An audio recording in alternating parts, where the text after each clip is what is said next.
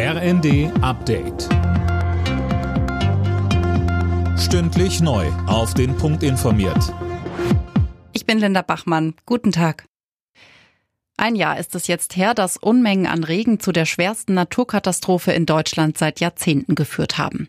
In NRW und Rheinland-Pfalz kamen mehr als 180 Menschen ums Leben, ganze Ortschaften wurden verwüstet. Der Wiederaufbau verläuft eher schleppend. Dominik Gieler, der Bürgermeister der Verbandgemeinde Altena, sagte uns. In den ersten vier, fünf Monaten nach der Flut ging alles relativ zügig. Man hatte viele, viele helfende Hände aus dem ganzen Bundesgebiet, für die wir auch sehr dankbar sind.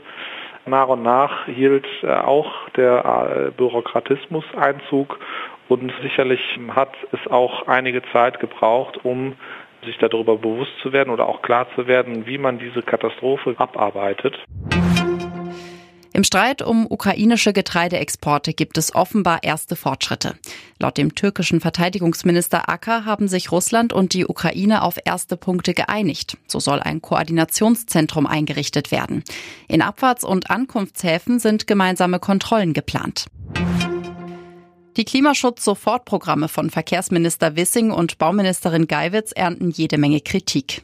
Vor allem bei Umweltvertretern kommen die Pläne nicht gut an. Barbara Metz, die Bundesgeschäftsführerin der Deutschen Umwelthilfe, sagte im ZDF, Herr Wissing hat leider keine kurzfristigen Klimamaßnahmen vorgestellt, die irgendwie geeignet wären, in den nächsten Jahren die CO2-Emissionen zu senken. Denn dann hätte er zum Beispiel ein Tempolimit verkünden müssen. Das hat er aber nicht getan, sondern er wartet auf ein Wunder. Bemängelt wird auch das Paket von Bauministerin Geiwitz. Der BUND betonte, der Einbaustopp für reine Gasheizungen ab 2024 komme zu spät. Die Zahl der Scheidungen ist im vergangenen Jahr leicht gesunken. Insgesamt wurden 2021 rund 142.800 Ehen geschieden und damit knapp 1.100 weniger als im Vorjahr, heißt es vom Statistischen Bundesamt. Bereits 2020 waren die Scheidungen zurückgegangen. Alle Nachrichten auf rnd.de